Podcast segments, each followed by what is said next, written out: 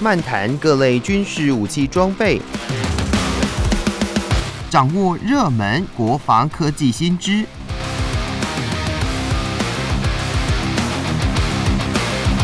军武说早安，陪您一起领略国防知识力量。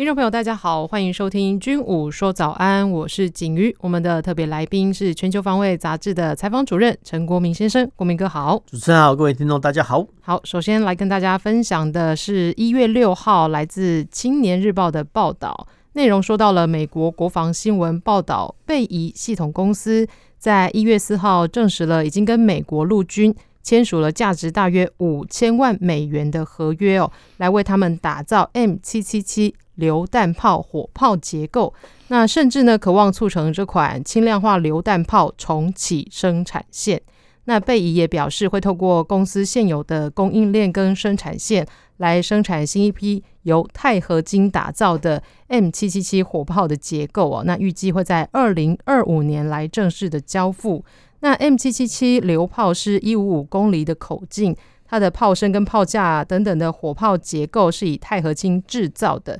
呃，重量哦只有四点二吨重哦，较传统的这个榴炮呢减轻了许多的重量。那贝伊也说，从二零一九年接到美方最后一批订单之后呢，就呃关闭了生产线，所以对于这一次的这个新的签约呢。也是说，就是贝仪就是可以重启这样的一个生产线。那我们看这个新闻呢，用钛合金来打造火炮结构，优点就是呃，只有轻量化吗？还是有更多其他的优势呢？呃，我们要再来说，其实人类真的很聪明哦。就是说，它我们发现的哈各种金属元素哦，那其中钛钛就是它轻嘛，但是它的韧度够哦，所以其实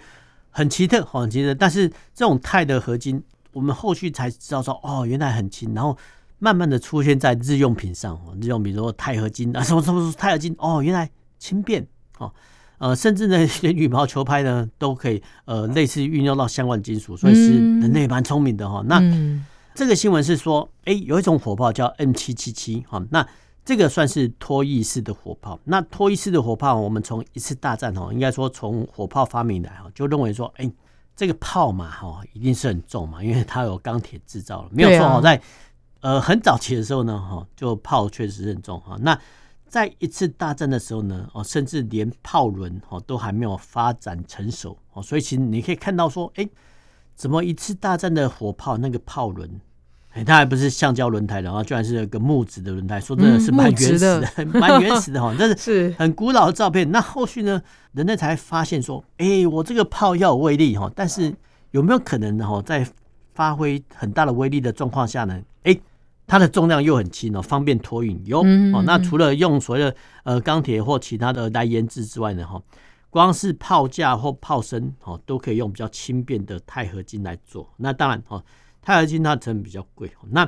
呃这么轻的状况下呢，哦，其实它才重哦，呃四点二吨哦，四点二吨就四千两百公斤。那一般哦，我们一般哈，比如说一般的小汽车哈，那大概是一吨重哦，一吨重哈，所以其实。说真的，这个炮呢算是呃蛮轻的。那轻到什么状况呢？居然可以用直升机把它吊挂哦。那直升机吊挂呢？说真的，这个很重要哦，因为啊，因为在很多其他呃地形不良啊，或我们叫破碎地形，或者说周边道路呢没有完全的道路网的状况下呢，哈，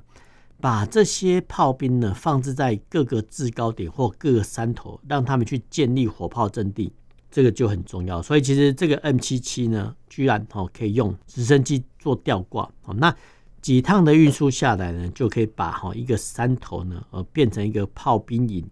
这个对战术运用弹性来讲是非常非常大。哈，所以其实这个第一个来讲，美军有需要，那第二个哈就是说。这个炮呢，通常是比较适合于攻势作战的国家，啊，譬如说美国。那除了好用直升机吊挂之外呢，哎，当然一般的卡车，哈，军用卡车，它后面呃加装的挂钩拖吊，哦，托运也很快速啊。那再加上哈，这个现代化的火炮呢，都是一百五十五公里起跳。那呃，应该这样来说啦，就是说现代化的火炮呢，都必须一百五十五公里起跳以上呢，才炮弹呢才具够威力哈。那才具够威力跟杀伤力的状况下呢，又一款重量比较轻的火炮问世哦，这个就是所谓的 M 七七哈。那 M 七七七哈这种火炮呢，还有一个特性哦，一般我们都认为说，哎，火炮的构造呢，大概就是这个长长的炮管，那再加上炮架哈，炮架就是呃炮管以外。以外的东西，再加上哦一个我们叫入轮哦，通常有一个两个的入轮哦，在后面呢再加装哦一个固定的一个两个炮架哈，呃一个拖曳式火炮由炮管、炮身哦、轮胎哦跟炮架组成哦，那这个炮架呢就是后面哦，最后一般拖曳式火炮两个张开来的那个机构啊，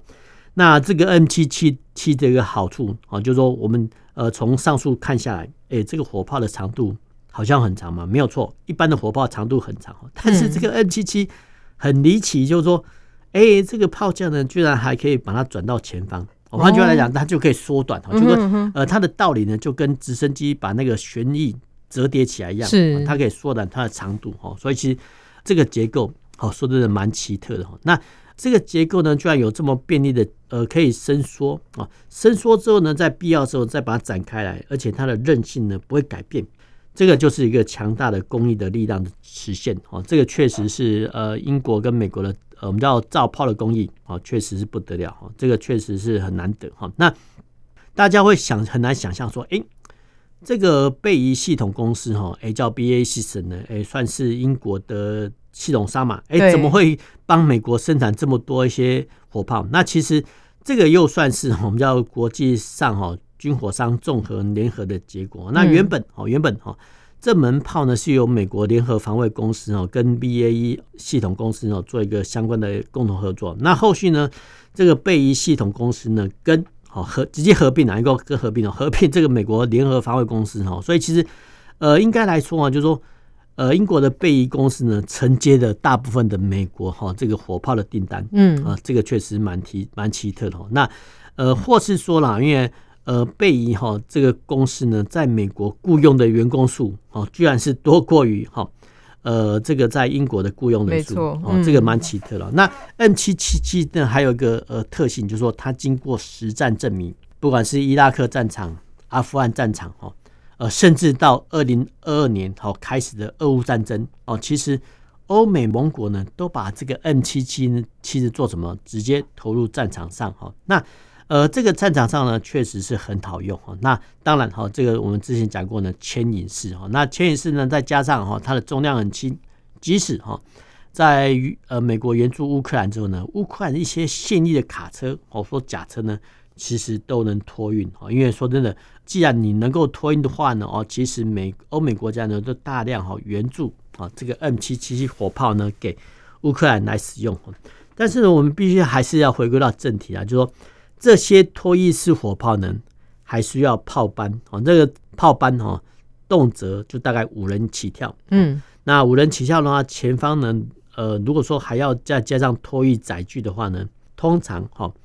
这个一门 M 七七火炮呢，哦，通常必须由呃前方的卡车哦，可能上面载满了炮班组员，然后加上一门火炮来哦行进。那我们简称哦，这个叫一车一炮。但是有没有可能哦，就直接把火炮呃塞到这个载具身上呢？有，这个就是所谓的履带自走炮跟哦轮型自走炮出现的一个呃原因哦。那当然了，呃自走炮哈，但因为它除了炮之外，诶，它还要能移动哦，所以其实它的造价来讲呢，不管是轮型自走炮或者说履带甲车自走炮呢，它的造价呢都会较拖曳式火炮来的贵哦。这个没办法哈，这个没办法。那就一般的实际状况上来看呢，啊，如果说一个国家经费很充裕的时候呢，最好呢是都配备自走炮啊。但是很不幸或者说验诸实证，各国的军费有限嘛，所以其实基本上来说呢，呃，炮兵部队通常是自走炮呢占了少部分，嗯哼，那拖曳式火炮呢占了大多数。那台湾也是一样，那台湾呢目前有啊，虽然说目前有自走型的，比如说海马斯多管火箭，未来将引进，那。我们自己本身有 M 一九 A two、M 一九 A 五哈，那甚至还有 M 一一零哈这种所谓自走炮哈，但是呢，毕竟呢，他们配属在炮兵部队来讲哈，算是一个少量。那其实大部分我们的火炮资源呢，还是靠哈这个所谓托伊斯火炮。嗯哼嗯哼，那最基础来讲，哎，这个步兵单位哈基本上它就没有配备自走炮，因为它不是炮兵单位嘛。哈，那换句话来说哈，这些自走炮呢，主要是配备在哈这个所谓的炮兵单位。那有没有可能哦，在步兵单位配备自走炮？有哦。但是要等经费相当充裕的时候哈，那对，当然哈，当然呃，步兵呢在操作哈这种火炮的时候呢，其实每一个步兵单位的一个炮兵连或炮兵营，他们绝对都训练有素哈。但是呢，我们还是看到说啊，这种脱曳式火炮呢，还是需要很多的组员哈去操作。一般来说，我们叫炮班的组员哈，那这个动辄哈就在五六人以上哈。对啊，那这个五六人以上呢，虽然说这个自走炮的造价比较贵哈，但是它可以省去很多的人力成本啊，譬如说我们以自走炮来讲，自走炮一车好，假设三元到十元哦，但是拖一次火炮，哎，从卡车再加上炮班哦，很可能达到十元或十二元以上哦。那两相比对，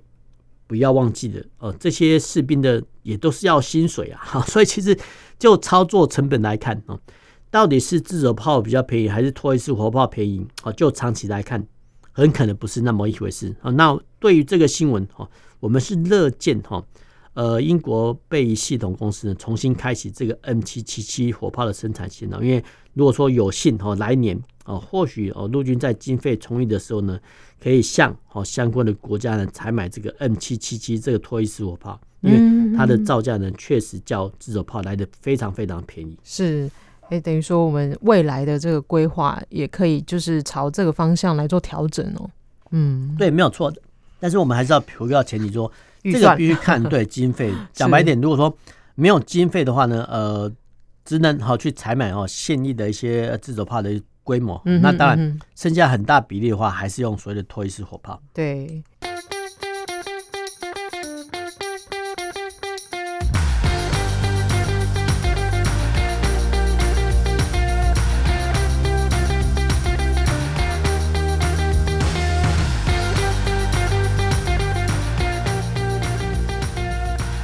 欢迎回到军武说早安，继续跟大家分享的是一月八号来自自由时报的报道。这边说到的是以色列跟巴勒斯坦激进组织哈马斯开战之后呢，跟伊朗有关的武装势力青年运动攻击航行红海的船只哦。那伊朗呢更派出了军舰进入到红海，也让这个关键的航道哦紧张情势升温。那值得注意的是，伊朗在一月六号宣布。接收了新型的飞弹巡逻舰，它叫做阿布马赫迪号。那这艘呃巡逻舰呢，它的外观极具有未来感，并且号称具有匿踪性能。这也暗示了面对国际制裁的伊朗仍然可能获得新的技术突破。那依据这个阿布马赫迪号的外观来分析，呃，这型的巡逻舰除了匿踪外形呢，还具备了双船体构造。那装备了一门三十公里机炮，两门二十公里的机炮，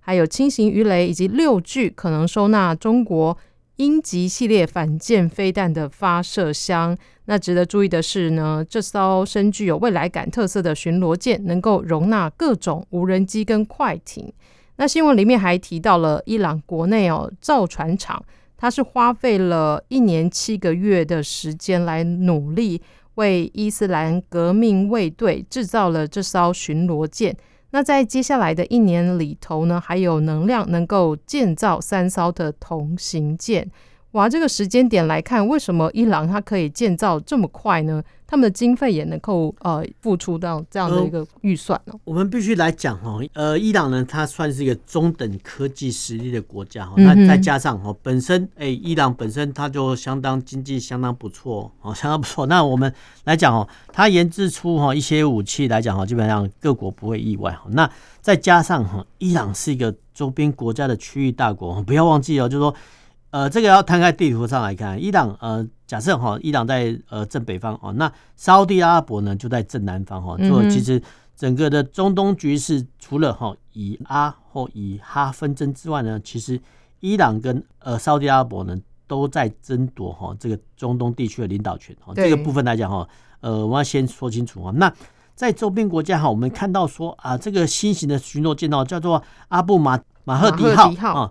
或许哈，它这个外观看起来，哎，好像具备未来感哈，但是其实就我们造船界来讲哈，这个叫所谓的双船体构型。那双船体构型来讲哈，就是它有两个船身哦。一般听众哈对船只的印象就是，哎，它有一个船身哦，那呃那上面的加装各种感测器，然后运行的平台啊。但是有没有这种所谓双船体设计呢？有，甚至呢还有所谓三船体的设计哦。那这个三船体的设计呢，其实很早很早之前就运用在哈呃南太平洋哦一些渔民的身上，甚至呢你到所谓的菲律宾去旅游，哎，有怎么做这种怪异的船舶出现？有啊，就是说呃人类很聪明哦，就会呃发现说啊这个不管是双船体或三船体呢，在航行上的便利哦。那其实最明显的一个例子。啊，这个是比较早期的电影，叫《水世界》哈，这个可能呃比较资深的 听众才知道说 哦，原来水世界用的哈就是所谓三船体哦。那这个所谓三船体的船呢哦，其实哈也算是一个蛮新颖的设计。那回到本题是说，哎，这个伊朗呢呃研发了哈这个所谓双船体船呢啊，那具备未来感未来感哦。那其实呃这种船体的船，其实台湾也有啊，比如说沱江级、嗯塔江级。其实中国大陆也有，它叫零六二型啊，飞弹快艇哈。那这个飞弹快艇哦，这个所谓的双船体设计，第一个它速度快哦，那第二个哈，它整个的船体结构哦，我们叫上面来讲哈，不会像之前的军舰设计一样啊，有棱有角。什么意思呢？就有棱有角，意思就是哎，通常以前的军舰设计，哎，炮塔哦，第一个呃前方哈，我们叫 A 炮位，一定是一门炮。那后面呢？哦，B 炮位可能呃再放一门炮啊，或者是说反潜火箭发射架，或者是飞弹发射架。那后续呢？啊，比如说剑桥啦、桅杆啦、烟囱等等等哦。那你把这些塞上去的时候呢？哦，其实呃，当对方雷达打过来的时候呢，这个林林总总凸起来的地方就是非常好的雷达反射点，所以其实它的雷达反射截面会比较大。那有没有可能哈在？呃，军舰设计上哦，在船体结构哈，把它更加简洁，然后呢，降低哈这个所谓的雷达反截面。有，譬如说，呃，像我们刚刚提过的哈，这个伊朗的快艇，或者说我们的塔江级军舰呢，它的外形基本上就非常非常简洁啊。这个就是降低对方的雷达的反截面哦，降低哈被敌方侦察到的几率。那伊朗哈能够发明或发现研发这种快艇。一点都不奇怪哈，再加上哈，以前啊到现在一样哈，伊朗、俄罗斯、哈中国呢，呃，甚至跟北韩，他们都有资金的往来，哦，跟哦科技上的交流，哦，所以其实大家会觉得很奇怪，哎，怎么俄罗斯的一些弹道飞弹科技呢流到北韩啊？那北韩的一些炮弹呢又流到俄罗斯，或是说怎么伊朗的一些军力呢又看得到哈？俄罗斯军事武器的影子其实都有，都有，所以其实这个部分来讲，呃，因为这个是他们这些国家的相互友好的关系，所以其实我们可以看到说，哎，怎么好像这些武器就类似曾相识？是这个没办法。那回到说哈，这个地缘政治的本身哈，那伊朗哈在北边，沙乌地阿拉伯在南边哈，他们中间夹一个海湾，就叫做波斯湾哈。那呃，沙乌地南边的话，那个叫亚丁湾红海，那又是另外一端哈。那整个中东地区基本上那气候是非常干燥哈，但是呃上天呢赋予呃这些地方很多的一个宝贵资产，其中一个资产叫做石油，石油哦，所以其实呃石油呢是目前哦在二十二十一世纪哦二十一世纪上半年之前哦都是人类哈必须所用的资源，在所用的资源呢如何把哈这些油料运出来，然后经过提炼，这个就是呃这些国家。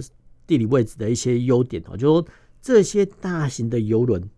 都要通过这个波斯湾哦，跟甚至红海哈来把这个油原油运出去提炼哦。那伊朗呢，刚好哈，你看到地图来看，诶，它跟沙乌地阿拉伯夹着漫长的我们叫边界呢，都可以控制到波斯湾。好，那波斯湾来讲哈，呃，虽然说长度归很长，但是呢，现代化的飞弹也很厉害啊，所以其实。只要哦，伊朗呢在周边的海域部署陆基的反舰飞弹，就可以有效的遏制哈这个波斯湾的航运。那波斯湾航运来讲，其实只要被遏制住之后呢，哦，其实所有的工业国家哈，他都觉得呃非常非常难过，因为很多的一些工业制品，甚至呢，原物料呢都必须由原油来提炼。哦，所以其实伊朗跟沙乌地阿拉伯呢这两个国家呢，就因为哈地理位置的因素哈，一个是致富哈，一个算是呃类似哈，掌握到这个咽喉点哈，然后而制胜哈。这个部分来讲，是他们的得天独厚的一些地位哈。但是我们在讲过，就是说伊朗跟沙乌地阿拉伯这两个国家哈，气候非常的干燥，所以其实上天真的是公平的哈，就给他们。哦，比较多的一些 天然资源哦，那这个天然资源呢，当然是被各国哦所运用。那距今哈，在一九八零年代啊，到现在哈，已经四十年前，大家很难想象四十年前呢，美国哈居然会呃号召其他国家呢组成什么？组成这样护卫舰队来护送哈这些游人呢安全的通过波斯湾哦。所以其实当时候呢，一九八零年代呢，伊朗跟伊拉克呢发生两伊战争。这个两伊战争的时候呢，哦，其实。呃，双方呢都很想打击对方的一些炼油事业吧，因为其实石油哦是一个很重要的外汇来源哦。那没想到呢，两伊战争发生的时候呢，会波及到哈一些其他国家国籍的油轮哈，这个油就是石油的油油轮。那在这个状况下呢，美国哈在一九八零年代就组成了护航舰队来护航哦。这个部分来讲哈，确实是四十年后我们很难想象的哈。那当然哈，再回到说本题说，哎。伊朗呢，它本身它都有一定的经济实力。那有一定的经济实力之后呢，做什么呢？他会去跟其他国家哦拉帮结派。那其中有一个国家叫黎巴嫩啊，黎巴嫩啊，居然是伊朗呢是透过哈军事援助的手段去支援黎巴嫩的真主党，做什么呢？来去跟呃以色列做对抗呢？那甚至呢，哦，甚至呢，他也支援哦这个军援或。支援这个哈马斯做什么？来跟以色列对抗哦，所以其实大家很难想象说，哎，怎么伊朗跟哈这个以色列是伊朗原本就算跟沙乌地阿拉伯处的不好，那没想到说伊朗呢还有时间哈，把这个时间跟精力呢去军援呃黎巴嫩的真主党啊，甚至哈马斯的武装分子来跟以色列作对哈。但是就人种来看，哎，伊朗是波斯人哦，那沙乌地。这个算是阿拉伯人了，所以其实，在很久很久之前，这两个民族来讲哈，基本上讲就有点水火不相容哦。再加上哦，在冷战之后呢，哦，其实一个一个一个亲苏联啊，一个亲美国，所以其实这两方面的势力哈，基本上讲是非常复杂。那再加上呃，以色列跟巴勒斯坦呢也是纠葛不清啊，然后呢，伊朗呢又去军援或支援这个哈马斯，所以其实这三方的势力来讲哈，就构成了目前。中东整个局势非常非常的复杂的状况下哈，那最后面能不能提到说为什么海运这么重要啊？因为哈海运呢，它有它的福利，嗯，譬如说哈，呃，一艘物体啊，比如说一艘船舰，哎，我们之前应该都讲过，一艘航空母舰，哎，十万吨，哎，但是现代化的一些大型的货柜轮，动辄都是二三十万吨起跳，甚至还有这超级大油轮哦，就是超级大油轮，它上面呢摆满的各种原物料哈，跟石油哈，那。每一艘船呢，它都是价值连城哦。不要忘记了，就说很多国家的，尤其是依到哈能源输入的国家哈，呃，每一次的航次的假设油轮没有停靠，很可能哈当地国哈那个月的油价或天然气它就会涨价哦。那其实这种状况呢，在很多国家发生，所以其实每一艘油轮能不能顺利的通过这个原产地到达这个炼油地，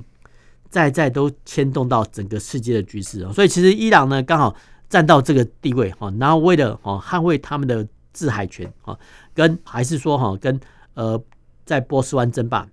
他们研发出他们自己的飞弹巡逻舰哈，那这个巡逻舰来讲哈，基本来讲它算是一个象征性的武力了。那其实美国呢还是有能力去对付哈，不过不要忘记了，每一艘飞弹快艇。它上面装载的都是反舰飞弹，那反舰飞弹射程都很长啊，那一不小心哦，确实会造成呃航运上的一些损失哦，这个是美国现在要提防的地方。诶、欸，那它在建造的时候为什么要特别设计说它能容纳各种无人机跟快艇啊？呃，我们必须来说了，现在话来讲哈，第一个哈，呃，从俄乌战争来说哈，我们都知道说，哎、欸，无人机相当好用啊。那如果说哈，在一个船舰上，哎，搭载无人机的话呢，哎，它就可以哦，就事先做升空哦。那呃，这些巡逻舰呢，搭载一些小艇哦，主要是说呃，成平时期的一些零件嘛。因为呃，小艇呢来讲啊，还是跑得比较快哦。那遇上哦，真的碰到假设的伊朗这个巡逻舰碰到呃，真的海上有海盗的状况下的时候，哎，其实派遣这种更快速的小艇去做拦查哦，反而比本身去亲赴这个拦截点拦查会来得划算。嗯哼哼，哇，那这样这个新闻看下来，就是说伊朗其实他在那个他们的地理位置上邻近的国家，然后还有那边的一个战事非常混乱的一个情况下，伊朗它本身还能够自己就是做这个建造这样的一个巡逻艇，那真的也是蛮蛮让人觉得蛮惊讶的。是的，是呃，应该说。大家比较听众比较少接触，但是其实伊朗是一个中等国家的大国，嗯、它的实力不容小觑、啊。是是是，好，透过这个新闻呢，跟国民哥的解说，也让我们更加的了解伊朗哦。好的，今天的军武说早安就跟大家分享到这里，谢谢国民哥，我们下周同一时间再见，拜拜。拜拜。